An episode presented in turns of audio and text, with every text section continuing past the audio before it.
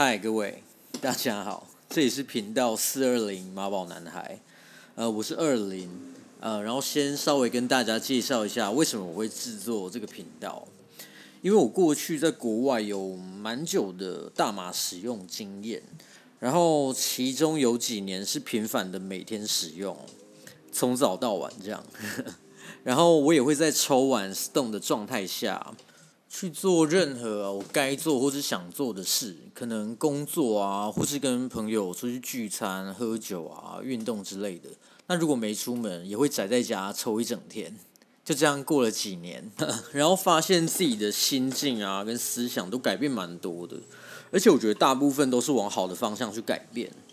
呃，然后整体我想表达的是，我觉得呃，大麻给我的影响是由内而外的，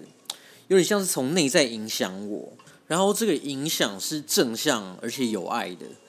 可是其实还是有一部分的人呢，对于大麻的印象还是非常负面了，就是甚至觉得是毒品。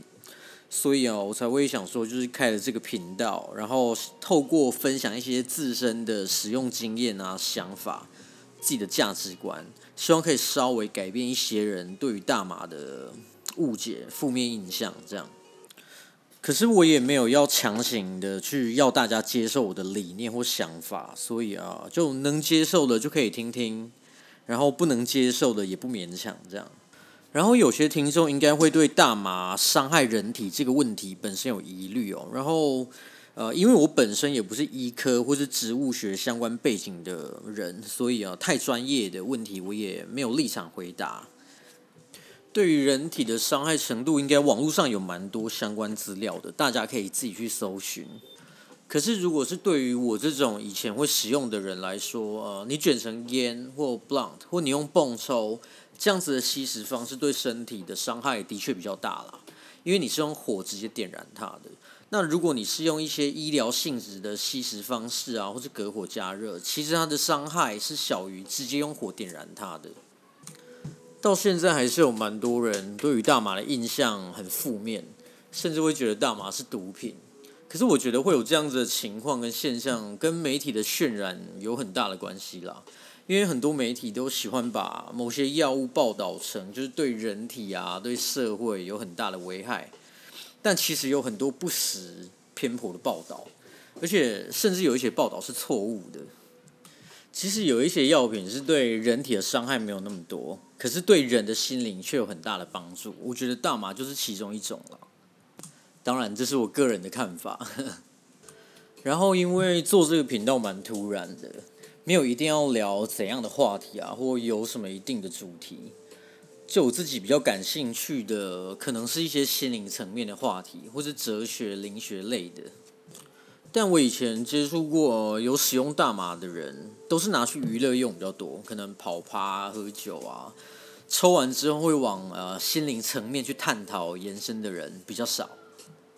可是我觉得每次跟身边的朋友啊或家人抽完之后啊，聊一些烦恼啊、谈心，或是聊一些哲学、灵学的话题，我的感受都比啊拿去纯娱乐还要满足，而且可以感受到更多的爱。当然不是娱乐用不好啦，因为我自己过去也会，只是呃前提是在不影响他人、伤害他人，并且注意自身安全的情况下，呃，然后也提醒大家不要酒驾、麻驾，尊重自己也尊重他人的生命。呃，因为我本身是自然组的，所以呃太化学的用药经验我也没办法分享。呃，自己在国外接触最多的就是大麻，然后其次可能就是 LSD。那两者对我来说，嗯，我觉得我自己都是归类于呃起灵药的范围内了。然后 LSD 对我的启发也蛮多的，但 LSD 好像没有国家合法，所以这个话题之后再聊。希望聊到这边，大家不会误会我是毒虫或是什么知识分子，因为我是没有任何犯罪记录的善良市井小民哦。只是想要跟大家分享一些自己的经历啊，跟大家闲聊。那也希望台湾可以早日大麻医疗合法化了，因为我觉得呃，大麻医疗如果不合法的话，其实有蛮多病患的医疗权益受损的。我自己觉得这一块可以更好了。那娱乐用就有待商榷，可以再讨论这样。然后这是我第一次录音。录的蛮烂的，也觉得自己的口条很不自然，就呃希望大家见谅，然后也谢谢大家听到现在。